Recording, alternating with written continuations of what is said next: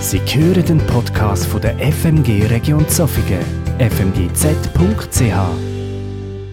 Hallo und herzlich willkommen zu einem neuen Kurzimpuls unserer Freikirche der Freien Missionsgemeinde Region Zofingen. Gemäß den Meteorologen war der letzte Winter in der Schweiz nicht nur der wärmste seit Messbeginn, sondern er war auch einer der stürmischeren. Vielleicht erinnern Sie sich noch an die Namen der Sturmtiefs, die über das Land hinweg gefegt sind. Lolita, Petra, Sabine, Tomris. Speziell an den Wäldern des Landes sind die, diese Stürme nicht spurlos vorbeigegangen. Manch ein Baum wurde dabei entwurzelt. Nicht nur in der Bibel werden Bäume als Bild, als Metapher für den Menschen und die menschliche Existenz verwendet. Wir sehen hier auf diesem Bild einen hochgewachsenen Baum, schlank, groß, 10, 20 Meter hoch steht er da. Und die spannende Frage ist, kann er dem nächsten Sturm standhalten? Es ist ein ungeheuer starkes Bild für mich, wenn so ein groß gewachsener Baum am Boden liegt. Wir sehen das auf diesem Bild, ein schlanker, großer Baum flach auf der Erde.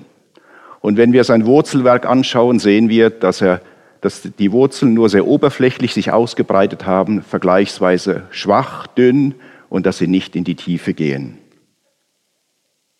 Im Psalm 1 wird auch der Mensch mit einem Baum verglichen. Ich lese dazu die ersten drei Verse. Glücklich zu preisen ist, wer nicht dem Rat gottloser Menschen folgt, wer nicht denselben Weg geht wie jene, die Gott ablehnen, wer keinen Umgang mit den Spöttern pflegt, Glücklich zu preisen ist, wer Verlangen hat nach dem Gesetz des Herrn und darüber nachdenkt Tag und Nacht. Er gleicht einem Baum, der zwischen Wasserläufen gepflanzt wurde. Zur Erntezeit trägt er Früchte und seine Blätter verwelken nicht. Was ein solcher Mensch unternimmt, das gelingt. Gegenwärtig weht der Corona-Sturm nicht nur über die Schweiz, über Europa, sondern über die ganze Welt. Eine Nation nach der anderen wird stillgelegt. So etwas hat es in der Menschheitsgeschichte noch nie gegeben. Einerseits haben wir uns an die täglichen Meldungen der Infizierten und der Erkrankten und der Verstorbenen gewöhnt und andererseits merken wir, dass das Coronavirus immer näher kommt. Wahrscheinlich kennen Sie mittlerweile auch Menschen, die infiziert sind, die vielleicht erkrankt sind, schon im Spital liegen und vielleicht auch beatmet werden müssen. Einerseits haben wir uns an die Einschränkungen der Behörden gewöhnt und andererseits merken wir, dass sie mit den Tagen und Wochen mühsamer werden können. Wenn die Kinder nicht in die Schule dürfen, wenn sie zu Hause bleiben müssen, wenn sie fast nicht wissen, was sie mit ihrer Zeit anstellen sollen. Und dann sind dann all die Ladenbesitzer, die Restaurantinhaber und die Coiffeursalons, die keine Kunden haben, keine Einnahmen und wo sich Existenzangst breit machen kann. Da stellt sich die Frage, wie gut und wie stark bin ich persönlich verwurzelt im Boden, dass ich einem solchen Sturm standhalten kann. Für mich ist ein wesentliches Element der Verwurzelung ist Spiritualität. Und ich verstehe Spiritualität hier als die lebendige Beziehung, die persönliche Beziehung zum dreieinigen Gott, von dem die Bibel spricht. Diese Spiritualität drückt sich im Kern in zwei verschiedenen Elementen aus. Da ist auf der einen Seite das persönliche Zwiegespräch mit diesem Gott, das Gebet, nicht als Monolog, sondern als Dialog. Und da ist auf der anderen Seite das Lesen von Gottes Wort, von der Bibel, aber nicht in dem Sinne, dass wir einfach dieses Buch lesen, bis wir den Eindruck haben, dass wir es verstanden haben, sondern es geht darum, wie es hier in Psalm 1 heißt, darüber nachzudenken Tag und Nacht.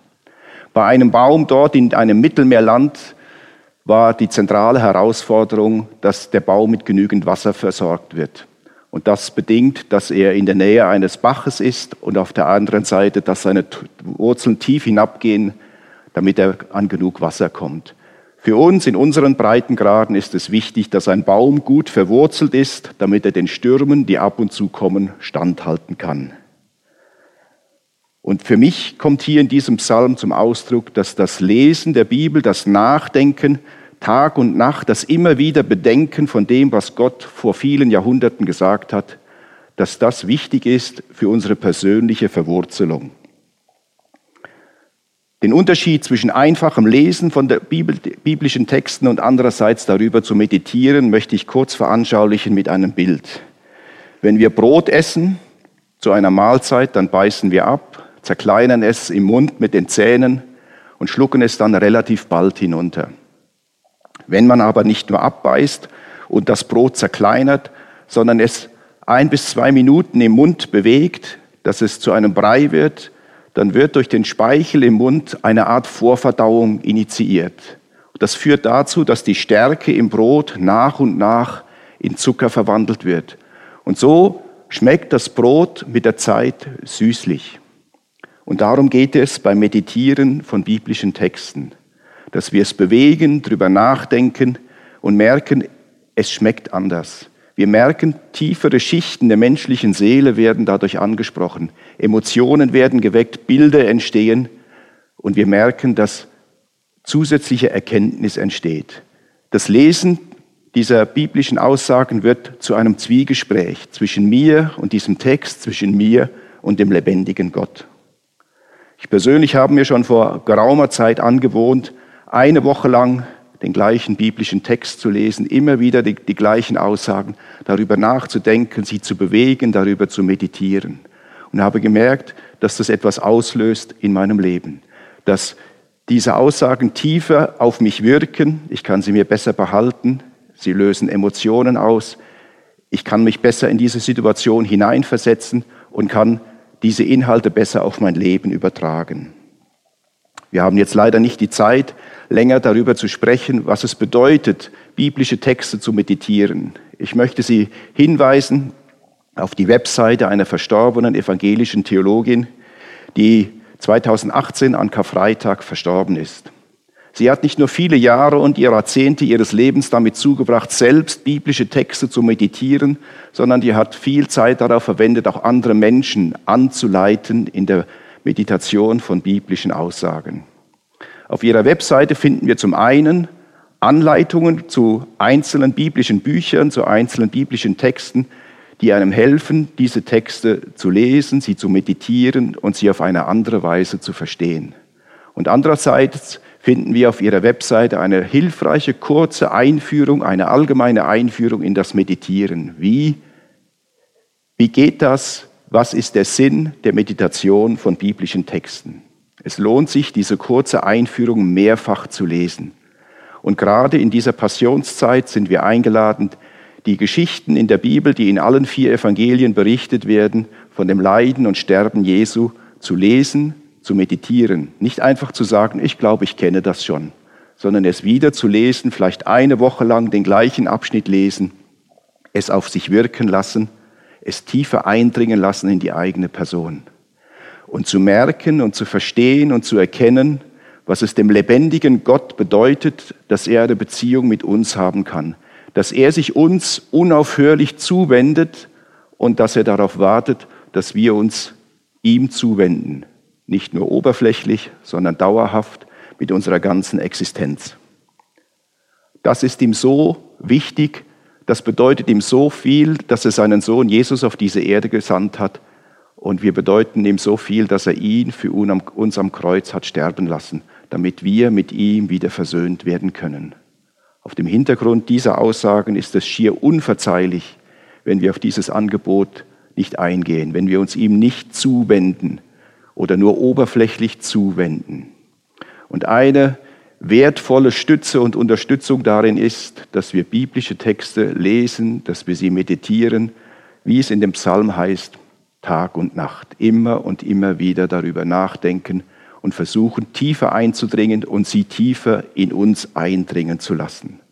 Und eine Folge davon ist, dass wir, dass ich mit meiner persönlichen Existenz immer tiefer verwurzelt bin in Jesus Christus, dass ich gelassener umgehen kann mit den Herausforderungen des Lebens und mit den Stürmen, die manchmal kommen, auch mit dem aktuellen Corona-Sturm. Die französische Philosophin Simone Weil hat in den Stürmen der 30er, 40er Jahre des letzten Jahrhunderts einmal geschrieben, die Verwurzelung ist wohl das wichtigste und am meisten verkannte Bedürfnis der menschlichen Seele. Und weiter hinten schreibt sie, wer entwurzelt ist, entwurzelt auch andere. Wer verwurzelt ist, entwurzelt niemand. Ich lade Sie ein, gerade in diesen Tagen sich Zeit zu nehmen, biblische Texte, biblische Aussagen, gerade die Passionsgeschichte länger auf sich wirken zu lassen, damit sie tiefer eindringen in die Realität, die dort beschrieben wird, damit andererseits diese Realitäten tiefer in ihre Person und in ihre Seele eindringen. Ich bete noch. Wir danken dir, Herr Jesus Christus, dass du Mensch geworden bist, über diese Erde gegangen, um uns zu zeigen, wer der Vater im Himmel ist und wie viel wir ihm bedeuten und wie viel es ihm wert ist, dass wir eine tiefgehende, exklusive Beziehung mit ihm haben. Hilf uns gerade in diesen herausfordernden Tagen, dass wir deine Nähe suchen, dass wir uns mit deinem Wort in der Bibel auseinandersetzen, darüber nachdenken, immer wieder Tag und Nacht damit es tiefer in uns eindringt, damit wir stärker in dir verwurzelt sind, damit unser Lebensbaum den Stürmen des Alltags standhalten kann. Amen.